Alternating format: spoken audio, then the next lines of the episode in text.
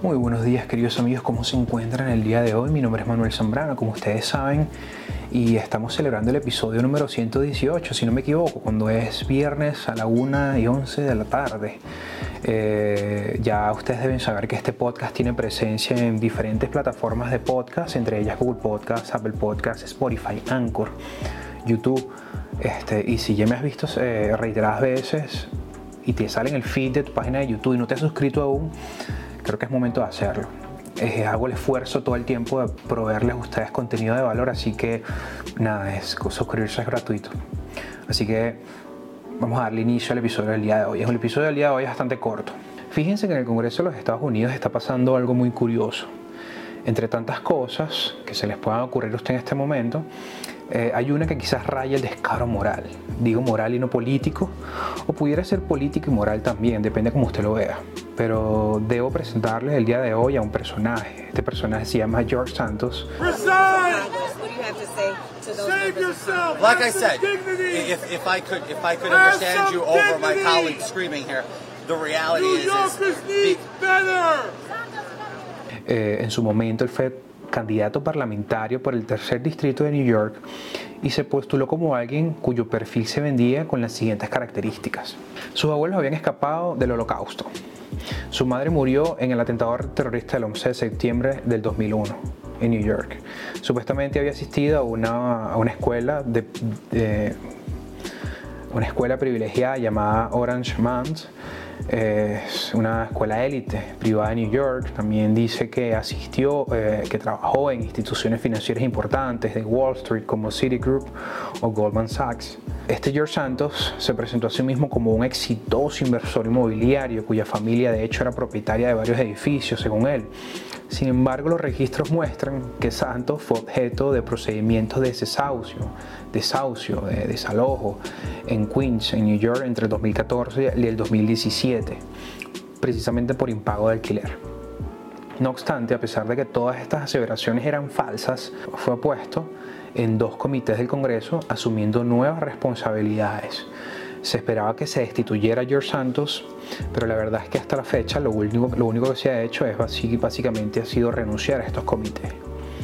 La pregunta es por qué no se ha expulsado de la Cámara esta persona, a pesar de, beber, de mentir descaradamente acerca de su carrera profesional y personal.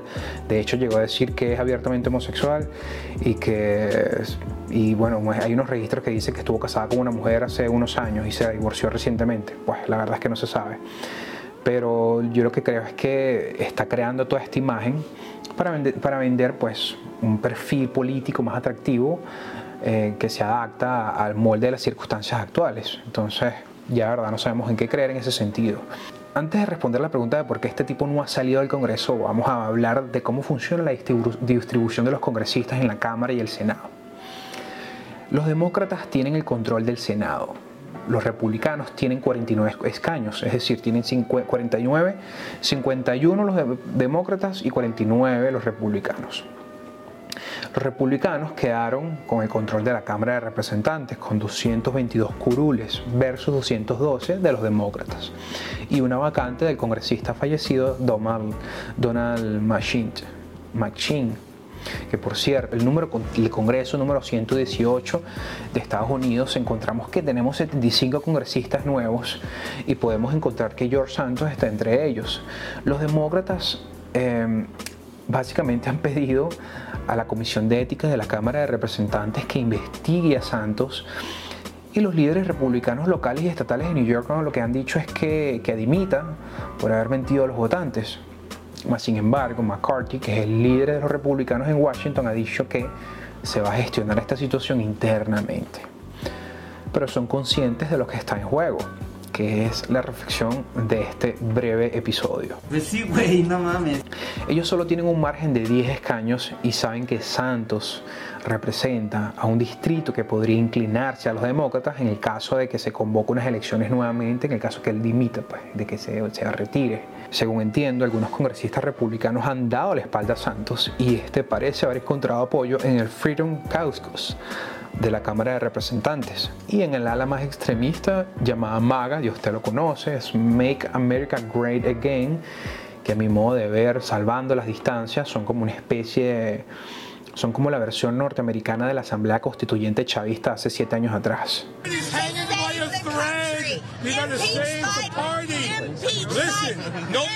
Por el perfil de aquellos que lo representan. La mujer que usted acaba de ver en este clip como les digo, se llama Marjorie Taylor. Ella es una, es una suerte de Lina, salvando las distancias nuevamente, es una suerte de Lina Ron norteamericana que discute con Jamal Bowman. Él es un congresista del Partido Demócrata y discuten sobre por qué se debería haber suspendido eh, a George Santos. Pero los republicanos, y entre ellos Marjorie Taylor, lo impiden porque saben que la ventaja que supone un par de curules hace la diferencia a la hora de legislar.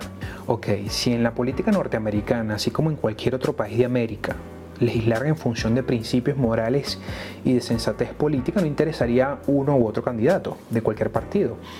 Pero básicamente legislan en función de ideologías y agendas con intereses excluidos de las necesidades de las comunidades norteamericanas. Es por ello que el nivel de algunos miembros de la clase política deja mucho que desear en casos como este.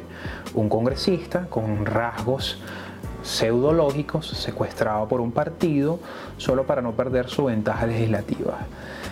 Esto no responde a los votantes. Eh, de hecho, si se quiere responder, si se quiere apelar al derecho de los votantes engañados por Santos, este señor se tenía que haber ido, se tiene que ir del Congreso ya que la sociedad norteamericana vería como mejores ojos al Partido Republicano, demostrando que sus principios democráticos no se subordinan a la necesidad de una agenda, que quizás uno menos o uno, más no haga la diferencia. Eso es lo que yo pienso, dentro de mi eh, escasa experiencia o entendimiento sobre los fenómenos políticos. Yo lo que veo es que actualmente en, el mundo, a través de las redes sociales, el, avance de la inteligencia artificial, el acceso a la información, se están generando cambios eh, en términos de paradigmas demasiado rápidos. Y esto amerita que la sociedad esté preparada para ello. Un claro ejemplo es el CEO de ChatGPT, de la compañía que no recuerdo el nombre, dijo recientemente en el Congreso que la inteligencia artificial necesita ser regulada, que se tienen que crear comités y que se tiene que ser regulada. Es en la historia que un miembro importante de una industria, sea cual sea, le pide al Congreso que se autorregule. Esto es una locura porque esto demuestra efectivamente que están habiendo unos cambios tecnológicos sin, precedentes y que la clase política tiene que asumir ese compromiso. Pero como les digo, esto es lo que sucede prácticamente ahora mismo, que los candidatos mienten y la gente vota por ellos. Además de eso, se, le acusó a George Santos de muchas otras cosas, de haber utilizado los fondos públicos, de los fondos de campaña para propósitos diferentes al, estimado. Eh, bueno, la verdad es que, como digo, deja mucho que desear. Nosotros como inmigrantes que venimos a este país, que esa condición de inmigrante nunca se quita, por más incluso que uno se vuelva ciudadano norteamericano, no se quita nunca la condición de inmigrante. Y uno sale de los países, del país de donde uno viene, precisamente porque escapa de una, de, de una clase política como la que estamos viendo actualmente en Estados Unidos. Así que nada, es lamentable lo que está pasando y espero, bueno, compartir con ustedes más contenido en lo sucesivo de las semanas. Esta básicamente fue un podcast reflexivo. Así que nada, espero verlos en un episodio reflexivo, perdón. Así que espero verlos en una próxima oportunidad. Gracias.